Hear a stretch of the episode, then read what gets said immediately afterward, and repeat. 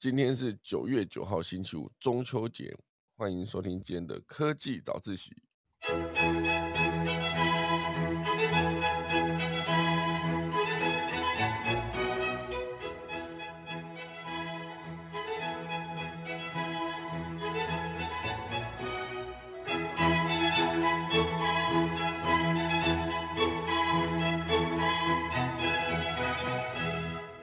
好的，今天是中秋节，先祝大家中秋节快乐。哦，九月九号，今天呢，原本要认真跟大家聊的就是 PC Home 要推出的这个订阅制的 iPhone，哦，就是以后 iPhone 可以改用订阅制哦，一个月一千五百四十多块，不会很贵。你想想看到一年，如果你明年就要换，哦，这样算起来就是一万八，用一万八就在两万以下，我就可以使用最新的 iPhone。然后时间到之后呢，他就给你新的一支。显然是蛮方便的，对不对？然后大家有没有兴趣呢？我这边也可以接着跟大家聊一聊，就是关于 iPhone 相关的昨天没有聊完的新闻，就是他们的新的版本。第二大段要跟大家聊到，就是德国面临的能源大危机。哦，这边是直接是来自商业周刊，他直接写了“黑色哦，黑暗德国”不是黑色哈，“黑暗德国”哦这一个标题直接当做封面哦。可以提到说，德国面临了来自天然气供应不足，接着又是冬天来临，他们该怎么办呢？再来跟大家聊聊德国的能源大危机。第三大段会跟大家聊到，就是美国暂停了这个 F 三五的交货，因为组装过程中发现零组件有中国制的制品。总之过，开始今天的科技早起喽。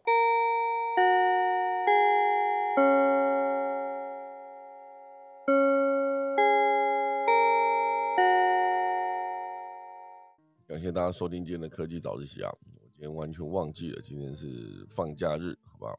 硬要早上开，导致大家都早起。好的，因为有鉴于今天是中秋节，我刚才是认真的跟大家分享，就是几则跟月饼有关的消息。就刚才提到这个六寸金元元宇宙月饼还没讲完，好不好？有一个郑学仪哈，他是一个糕饼师傅。他就做了这个金元的月饼，主要是要送给在竹科工作的朋友品尝，看起来是蛮大颗的哈。呃，还有人问这个民众说，这个月饼呢是三纳米还是四纳米的制成？非常有趣。这个郑学也在脸书透露一段趣闻，然后他原本要将元宇宙月饼上架，当时一上架呢就被民众买走。他正要这个介绍这个月饼的独特之处的时候，民众反而抢答说。这月饼我知道是三纳米的，我让他又惊又喜，哈，觉得客人都卧虎藏龙，藏龙哈，哦，所以这个六六寸金圆的元宇宙月饼呢，就是用创意月饼向台湾的高科技致敬，非常有趣哦，哈，创意无所不在，大家如果有兴趣的话，好不好？好，另外还有一个是。呃，点点心携手周杰伦的 NFT 中秋月饼，弄出了一个 Benta Bear 月饼，可爱到舍不得吃。好，这其实就是周杰伦的 NFT Benta Bear。那最快完售的消息是四十分钟就完售，非常厉害，可爱到舍不得吃。主要就是去年点点心就做过了猪仔造型的月饼，今年就跟这个呃周杰伦的潮牌合作，推出了新版本。哦，所以马上就秒杀了，非常快速。所以我觉得这个中秋节这件事情，呃，在刚才这一篇点点心吸手周杰伦的 NFT 推出的可爱月饼被秒杀之后，底下接着写哦，哦，中秋节不止烤肉，还是脱单的好时机。命理师有传授拜月老的注意事项。脱单口诀哈，还有下个情人节就有你的事喽。今天赶快在吃月饼、吃柚子、看月亮、烤肉之外，赶快去拜一下月下老人，因为今天是他的诞辰。月下老人今天生日哦，哦，他可以去 KTV 唱歌哦，或者去一些生日寿星当天到餐厅就可以获得优惠哦，比如说米烧肉，寿星当天哦直接送龙虾，哇塞，你看看。还有一些就是打九五折哈，然后四人成型哦，一人免费哦，寿星本人半价，类似这样子。所以今天月老可以去吃哦，毕竟比较便宜嘛。那想要脱单哈，拜月老有几个注意事项哦，这整个念完了恐怕已经八点哈。总之呢，大家如果有兴趣的话，拜月老有非常多细节要注意到了，大家不要乱拜，好不好？不要不诚恳，也不要在拜拜的时候不露出脸哦，月老认不得你的长相，自然而然无法好好的帮你找到一个配对的对象，一定要露出呃面部。第二呢，要挑选圆形的水果跟食物，代表讨个圆满的吉利，比如说桂圆、红枣。糖果啊，月老是舔月老的嘴嘛？啊，糖果，糖果是舔月老的嘴，哈，都是不错的选择。鲜花就是早日开花结果，也很给力。圆形的月饼呢，更是应景，好吧？现在好多月饼的照片，哈。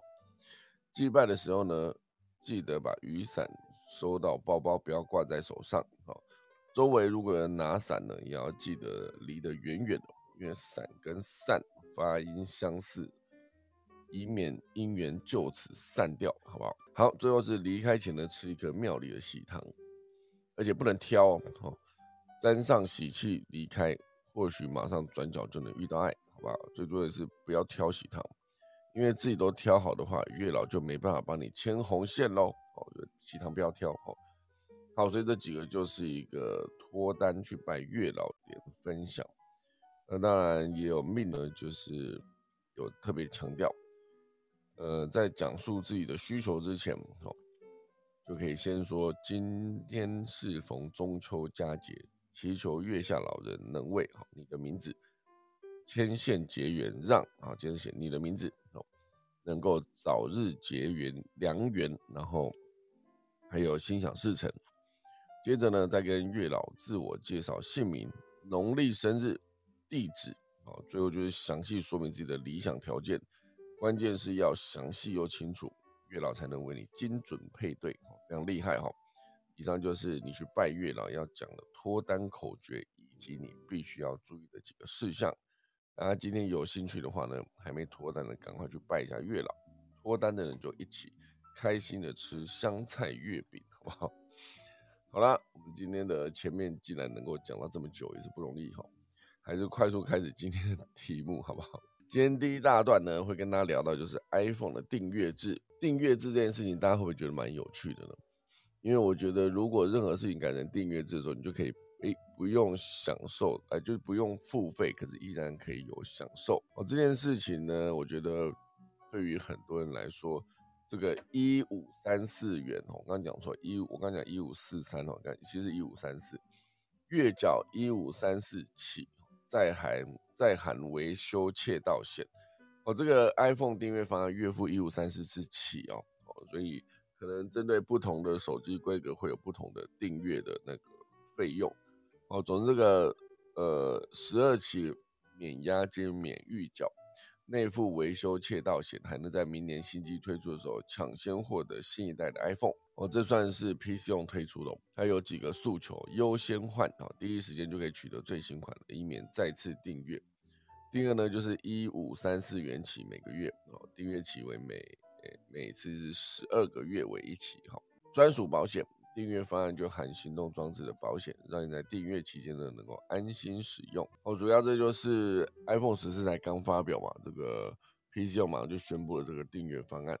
它到底呃算是一个多少钱哦？我来看下订阅方案点进去会是什么？因为它是九月九号九点才开放申请，晚上九点了，不是早上九点。哦，只要订阅成功了，就可以保证拿到货。不过呢，这个配给的数量有限，建议消费者先到 PC 用的订阅页面，先熟悉流程以及准备填写分期付款所需的资料。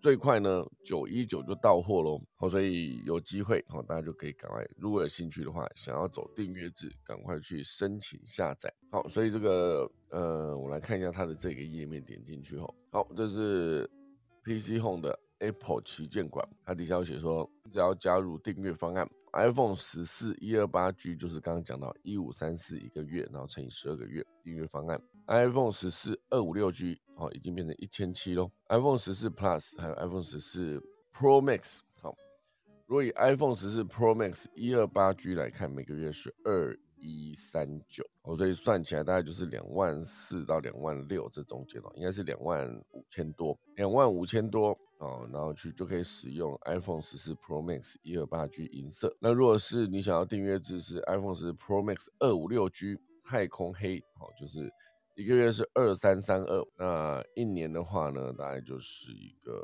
两万六嘛，哦差不多两万五、两万六哈，好像还是比这个 iPhone 十 Pro Max 二五六 G 便宜哦。可是毕竟你明年是要还的嘛，哈，这只手机我来点进去看一下它的订阅方案哈。呃，它主要点进去都是写说它是九月九号九点开始预购，所以它的订阅方案非常的多。然后整个算起来它的价格呢，如果是两万五千、两万六千多的话，就是二三三一乘以十二嘛，那它跟真正的 iPhone 十四 Pro Max 比起来，好像真的便宜很多。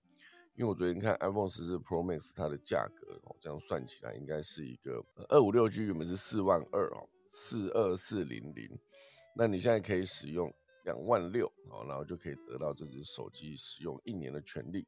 那一年过后呢，应该就是直接换新机哦。所以一样是使用一年这个手机，那你今天是一个订阅制哦，就属于用租的方式，就花了两万六左右。那如果你要买的话呢，就是四万二左右。这是一个大家可以自行选择的一个方向。对我来说呢，这个订阅制算是一个不错的存在哦。因为我身边确实有几个人，他是直接每一年 iPhone 出新的时候就把旧的卖掉，直接去换新的。因为你把最新一版哈，比如说你 iPhone 十四一出，你就把十三拿去卖掉，你这样算起来，它其实应该会是一个折蛮多钱的。因为苹果的维修折扣这件事情，其实也是蛮有趣的一个存在啊，就是。呃，你可以直接把旧的手机拿去退。那比如说我自己去退的时候呢，我也可以看到这个呃，如果要折价的话，可以折多少钱哦。所以我现在如果直接点 iPhone 十 Pro Max，直接在线上看的话，它就是有一个价格方案点进去然后呃，它就可以直接用折手机的方式直接把像我旧款的十三 Pro Max 啊，十一啊，我是呃 iPhone 十一 Pro Max。然后去折的话呢，应该可以变成一个折一万多块。如果真的要买一个新版本的话，这一万多折下去，大概也是就少一万了，就看哪一只手机哈。好，这就是 iPhone 订阅制相关的消息哦。那我刚才点苹果官网的时候，想到哎，我今天忘记讲了，今天是伊丽莎白女王二世哦，就是在昨天哦，九十六岁高龄哦，结束了她女王的任务，所以算是接下来的查尔斯王子是直接继承了嘛。那今天就呃纪念一下，RIP 一下，就是伊丽莎白女王二世哦。如果说大家有到苹果官网的话，可以直接看到第一页就是这个哦。然后接着再跟大家聊下一则消息，好不好？呃，这跟 iPhone 有关的还有另外一则消息哦，就是来到巴西哈，镜头来到巴西，就是巴西指控苹果歧视消费者哦，原因是新的 iPhone 没有充电器哦，所以呢他就寄出了一个禁售令。因为苹果新品发表会在即，但是却因为不提供充电器的措施，受到了巴西政府的制裁。巴西政府认为此举危害消费者的权益，因此呢，禁止苹果贩售不含充电器的所有手机装置。我觉得这是整个巴西目前为止呢会有这个问题，因为没有充电器这件事情，当然以苹果的本意来说，有充电器，那当然如果你持续就是 iPhone 的使用者的话。那你当然已经有很多的充电器在家里了。如果你换手机没有把旧的手机卖掉的话，哦，所以你很多充电器在家的前提下呢，就造成了资源的浪费，所以他就把它取消掉。可是他没有考虑到，就是如果你是一个安卓转过来的使用者，那你却还必须额外再去买一个充电器，那也是相当的不方便。可是对苹果来说，如果他把这个充电器拿掉，哦，就算是。把那个头拿掉，线留着都没关系。头拿掉，它的包装就可以小非常多。因为苹果也不会有一本厚厚的说明书，它里面就是一只手机哦，装在一个平整包装的盒子里面，直接拿起来它会直接往下降。有没有大家有印象的话？甚至呢，新版本的 iPhone 呢，还会直接好像还会取消外面的塑胶胶膜包装。哦，总之就是在环保跟那个减少制造垃圾。这件事情上，苹果做了非常多的努力啊，可是至至少哈，你必须把充电器给人家哈，所以呃，原本移除充电器的配置，每年就有机会减少两百吨的碳排放，还能尽可能的减少减少这个包装材料，希望在二零三零年呢能够达到碳中和，好，所以这件事情当然是苹果内部努力的方向，可是对巴西司法部来说呢？苹果将对苹啊，应该说巴西将对苹果处以二三八万美元的罚款，并且暂停销售不包含充电器的 iPhone 十二以及任何不包含充电器的手机型号，甚至取消了 iPhone 十二在巴西国家通讯管理局的认证，因为他认为他在贩售手机却不提供充电器，对消费者会造成额外的负担，而且不认同苹果所谓的减碳考量。认为，若想减少手机生产对环境的影响，可以借由改采 USB Type C 的充电线。哇塞，你看看，如果你用这个充电线，所有的安卓手机转过来都可以用。哦，大家现在都在都在用 Type C 了嘛？哦，所以巴西政府认为呢，苹果已经具有强大的市场力量，因此呢，轻度罚款对公司来说影响决策不大。好，所以这是为什么政府采取高额罚款之外，还用了这个禁售令啊，来当做最后的手段。他们表示呢，这并不是预防性命令，而是希望将调查结果交给政府其他部门，以取得更广泛的监管核准。好，事实上呢，这是苹果司法部，他在二零二一年的十月呢，就曾经通知苹果跟三星，必须详细说明不提供充电器的原因。而且今年的五月啊，巴西政府就有请巴西消费者保护机构对两间科技公司提起行政诉讼。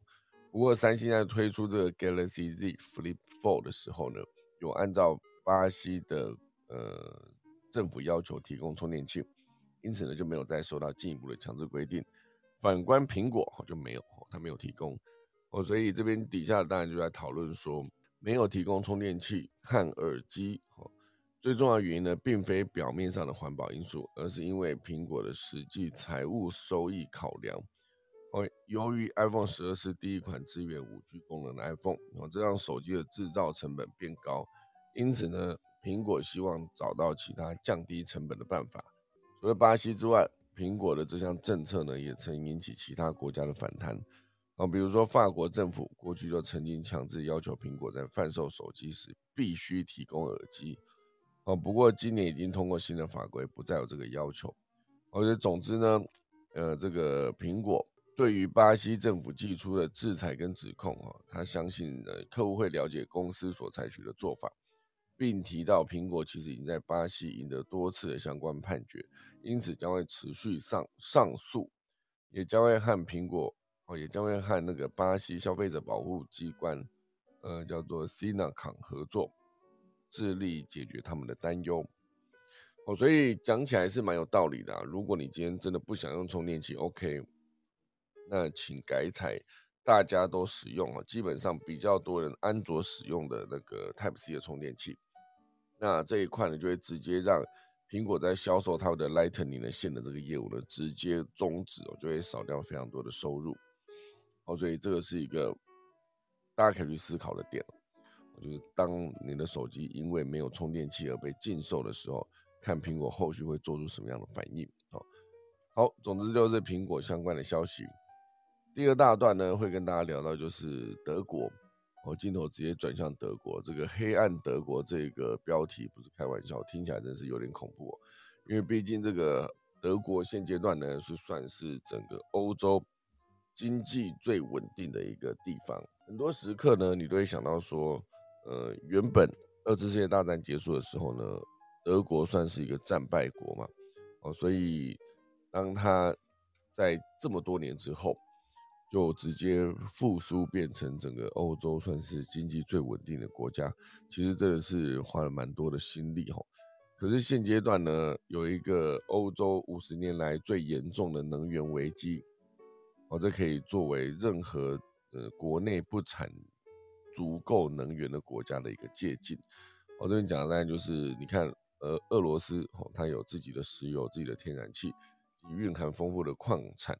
哦，这件事情在巴西其实也是啊，在美国其实更是，因为美国在油这件事情原本就是会仰赖中东的油田嘛，因为那时候开采他们美国内部的页岩油是相对成本比较高的。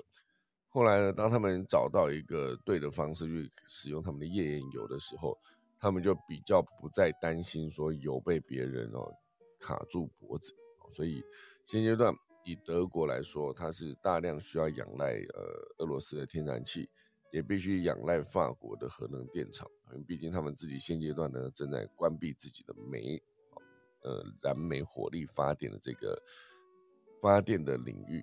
所以现阶段，我们可以从六大现场来直击，看看黑暗德国这件事情到底会不会让德国面临最严重的一个挑战呢？主要就是九月二号，俄罗斯天然气工业公司呢，在它的呃官方 Telegram 上面公告，负责将天然气输往德国的北溪一号管道因为故障，将无限期停工哦，就停止供应天然气，然后直接把气断掉。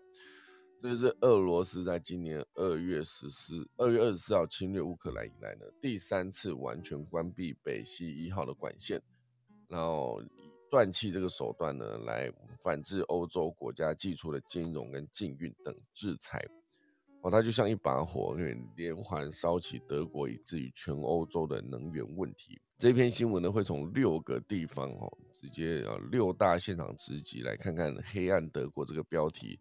是不是所所言为真？吼，他是直接写包括柏林，然后还有斯图加特，还有路德维希港，然后还有后面几个，就是当然，呃，今天可能会讲不完了。总之，在几个地方哦，就是从他的柏林开始，柏林当然就是德国的首都嘛，哦，所以它的贵三倍的电费账单哦，是直接出现的事情哦，因为德国。呃，今年夏天的电力批发价已经是去年同期的将近四倍，而且法国跟意大利呢也都翻了大概四到五倍不等哦，所以这个是呃整个欧盟主席吼可能不得不出面干涉，甚至呢还要让天然气跟电价脱钩哦，所以整个德国五月已经出现了单月贸易逆差，算是该国三十一年来首见。主因就是能源与原物料的进口进口价格价格飙涨，哦，所以现阶段呢，一些领着基本工资的社会底层，他的一个月薪水大概也就是新台币四万多，扣掉税金、保险、房租，加上通膨以及翻倍的电价，现在有非常多人根本就是赚的都付不起他们的基本生活开销，哦，所以主要就是。嗯，这件事情哦，就是从二次世界大战就已经开始埋下这个结果了。因为当时呢，德国是战败国嘛，哦，所以一方面要弥补战时犯下的罪行另外一方面也是直接像要购买一个赎罪券的感觉，哦，直接希望可以透过贸易跟俄罗斯哦拥有更稳定的政治关系，所以从那个时候开始，就大量的从。苏联哦，从当时的苏联采购了这些天然气，一直到乌俄战争爆发前哦，德国有百分之五十五的天然气来自俄罗斯。而这些天然气呢，除了用来发电哦，当做工业生产的原料之外，更流入了德国超过半数的半数的家庭，来供应冬天的暖气。好，所以这个算是今年的冬天会是这十几年来第四次改变这个国家大浪潮，就是能源危机。将是自欧债危机、难民潮以及 COVID-19 之后，这个国家第四次的大冲击，而且这一次显然会非常的严重，因为是关乎所有的民众在使用电上面，因为毕竟你的电价已经涨了四三四倍嘛，你们看起来涨了三倍以上哦，所以这是柏林，那斯图加特哦，当然就是非常多的民众已经是在这个工业大城里面。抢购了平常呃，你可能会觉得货架上都满满的物资哦，啊，比如说平常煮饭用的葵花油，一瓶从两欧元涨到了四五欧元哦，有可能涨了两倍到三倍左右哦，所以呃，这半年物价持续的飙涨。以美国来说，它的通膨在七月的时候已经降温了，但是欧洲却直至八月哦，通膨却依然存在，而且还持续创历史新高。哦所以现在很多人就是赶快抢购电暖气，因为呢，你的燃煤应该说天然气来弄暖气、供应暖气这件事情呢，可能接下来会在北溪一号断掉之后呢，会没有办法有这些可以过暖、过冬天的暖气，所以他们现在抢购电暖气哦。我这让我想起我之前有一次也是好像俗称的什么“霸王寒流”哦，非常非常冷的时候。那时候就突然想到说啊，我是不是应该在呃去买一台我的那个叶片式的电暖器，然后就上去找，就发现哎，所有的实体门市全部都没有，因为先去看官网，就比如说呃去看了 PC 用，看了 Momo 等等很多购物网站，就发现哎，他们的电暖器全部都缺货，要不然就是那种爆炸贵了，贵到那个你真的买不下手的暖气。哦，所以我就想说，好吧，网络上没有，就实体店啊去找，就是各大的量贩店或者全国电子、灿坤等都看了，全部没有。所以我现在可以想象，他们现在抢购电暖气，却货货架上货架上没有任何东西的状态。而且我觉得，就算他们买了电暖气哦，如果他们的电网跳电哦，其实还是不能用。就是你在暖气摆那边没有电，也是一样，也是枉然哦。所以可能真的要烧木材咯，有可能到这个地步嘛。好，那当然，第三个就是它的路德维希港，就是它的化工龙头，恐怕全部都要停工了。医药跟半导体也全部都遭殃，因为在这个路德维希港呢，它是有全球化工材料的龙头，叫做巴斯夫的总部，它面积呢几乎跟信义区一样大啊，里面有两百间工厂，生产大概两万五千种原物料啊，所以这个地方呢，如果无法继续营运啊，其实对这个。供应链来说会是非常大的挑战。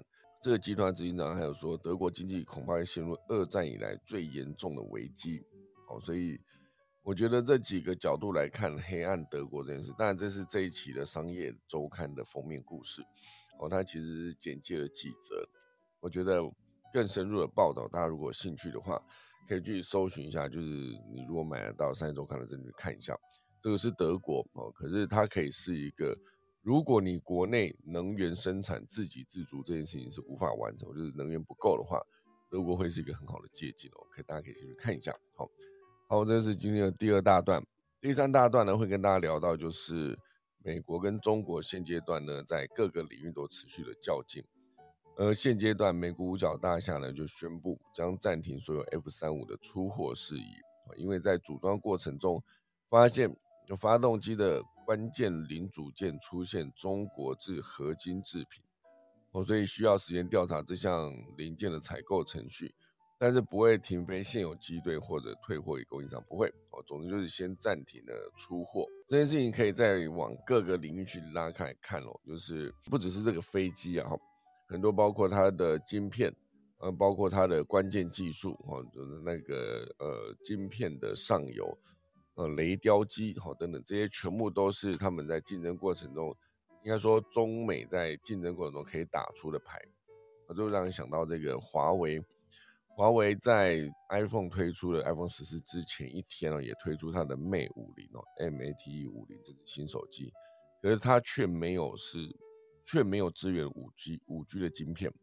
哦，因为这个原本是以五 G 的设备销售为呃主要销售获利来源的这间华为这间公司呢，自己出的顶阶版手机哦，却无法标配五 G 的晶片，就可以看得出过去两年呢，其实在美国的打压跟呃阻止之下哦，华为也算是受到了严重的冲击，但他们依然是推出了新版本的手机哈。我觉得这件事情在各个领域以后都会越来越常发生。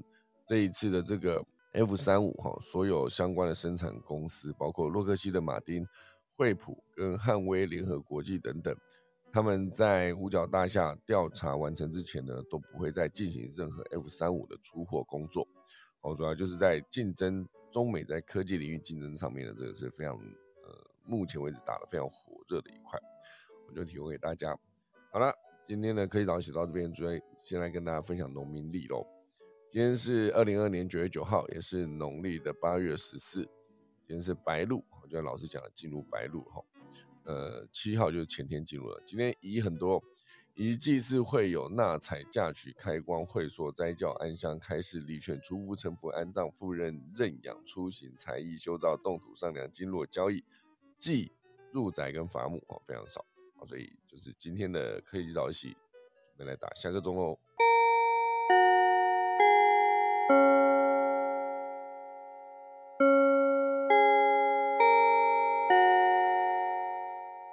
好的，那今天大家中秋节要干嘛呢？今天要烤肉吗？今天中秋节，哎，今天还不是，是明天才是，哎。哦，其实我刚才那个月饼新闻还没有讲完，因为我觉得我在那边聊月饼，感觉蛮好玩的。现在大家都在吃月饼哦，月饼一大堆，这都要排在一些时间哦，比如说今天早餐就吃月饼，今天下午茶吃月饼，月饼很多哦，不吃完又不行，要不然就拿去送别人，蛮不方便的。你今年有吃到什么比较喜欢的月饼吗？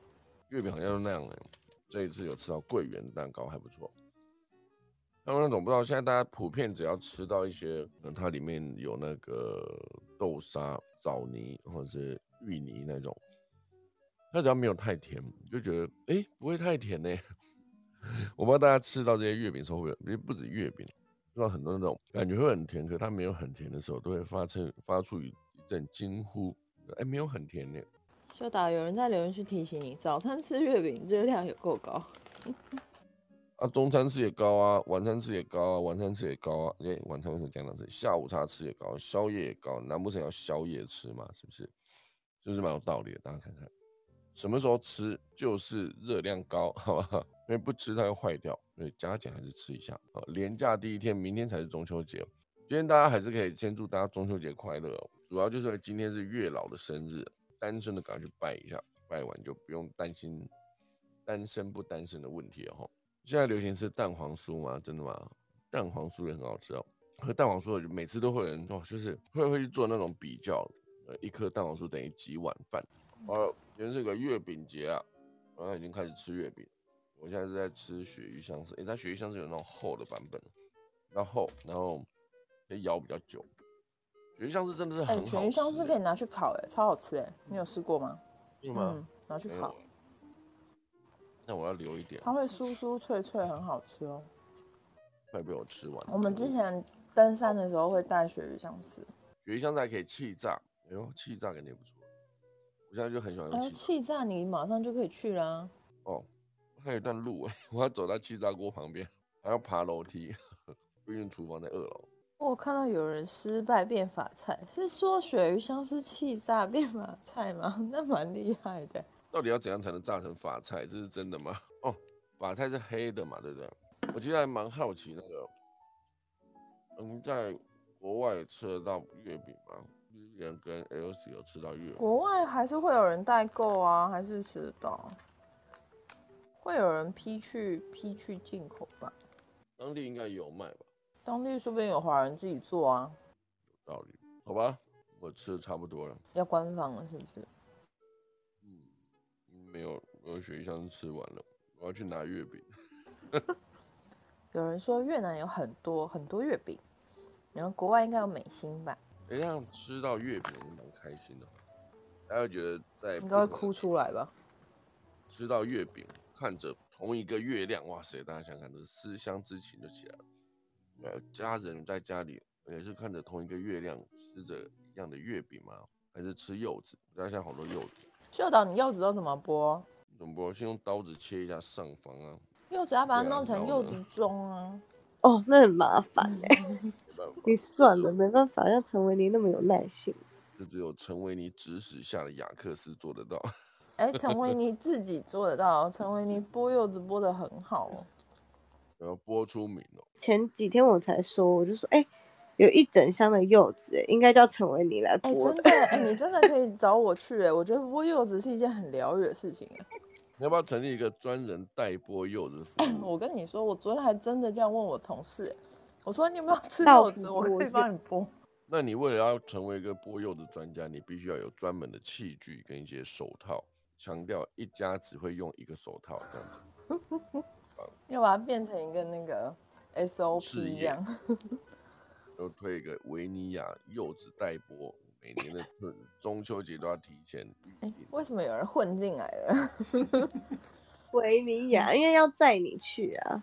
对对对对对，呃，就是到府服务，好不好？你要剥柚子嘛，然后就就看到有一个人就呃一辆车这样开过来，下来是一个戴着手套、面具，面具要干嘛？不是面具，口罩，好不好？戴面具也是蛮好玩的啦。写个柚字我在脸上，然后就剥，这样剥的干干净净。不会很傻吗？不会啊，你本来就够傻了。对啊，谁会？什么对啊？等一下，什么对啊？可是他可以赚钱，那就不一样了。他如果代播柚子服一小时可以赚两百块，我是蛮厉害的。有吗？对，好像还好哦，很好，不诱人。一个小时三百块，一个小时三百块的柚子代播服务嘞，三百哦，三百你是播一颗还是播很多颗啊？一个小时嘛，管你有几颗啊、如果你发现你柚子太多，我一个小时剥不完，你可以先大概计算出一个剥柚子的时间。这要取决于柚子本人的大小。对啊，你就可以有个 size 嘛，分成三三种 size 啊，它的直径假设是一个呃十五公分以下，那十五到三十，三十三十太大了，十五到二十一个球，二十到三十，三十很大哎、三十以上一个钱的，三三个金额，然后一去就开始丈量这些柚子。真的会有三十以上的柚子吗？对啊，我三刚才在讲、三十以上是篮球吗？篮球是，好吧，三十以上好像太大了哈。啊，反正总之你就分几个嘛，十公分以下，十公分以下也太小了吧？还好啦，差不多。十公分以下有到15些小的很好吃啊，老长老长的、啊。十到十五，然后十五到二十，二十已经很大嘞。算了，我们标准还是十公分以下，十到十二公分，十二到十四这样子。哇，差不多。我刚刚讲的时候手都有在比哦，大概抓出那个宽度这样。好啦，总之呢，我今年都还没有吃到柚子。来啊，寄过来我这边剥好，再寄回去给你们。塞那个运费都省下来，省在哪里啊？寄过来、寄过去的运费，寄过去可以是柚子，寄回来你要怎样？要装在保鲜盒。对，啊，装在保鲜盒里啊。找陈维尼剥柚子，维尼家好不好？哎，维尼家柚子，哎，那个叫剥柚服务，你回来还有那个卫生的，直接直接采用这个服务，你可以得到满满一个保鲜碗，一个乐扣乐扣保鲜碗的一个一堆扒好的柚子，还送一个乐扣乐扣，看这是蛮方便的？我知道了，你的维尼加剥柚工坊，哇，你看听起来多厉害！这个剥柚工坊，它会有一些专用的器具，不是维尼亚吗？因为啊，雅克斯可能有些时候比较忙啊。他说你叫维尼亚，人家说，哎、雅克斯为什么没有来帮忙？很难解决嘛。维尼家好不好？就是波柚工坊，它里面呢还有那个有它专属的器具，就是吃大闸蟹专用的那种，不是蟹钳之外，还有另外一个是挖那个蟹肉的那个，中间一个圆圆扁扁的，对，就是那一个，就是维尼家波柚工坊，每个人都说哇，你看这个这个器具要怎么用啊？然后维尼就会本身就亲自为你解释这样子。好啦，二十二分了，这样下去也不是办法，我要去吃真真正正的早餐了，好不好？啊，准备跟大家说再见哦，没头没尾的讲了一大堆幼稚的啊，先祝大家中秋节快乐，谢谢大家。今天的中秋节呢，依然这么早起床来看的中秋节快乐乐。呛到。好，感谢大家啊。那个科技早自习呢，我们的九月十二号，那个还是会有科技早自习啦。今天呢，就要准备跟大家说再见了。总之，我就先来，先来打一下那个 下课钟。我刚刚在讲，在讲，现在打一下中秋节哦，讲错了，好不好？现在打一下下课钟，打起来。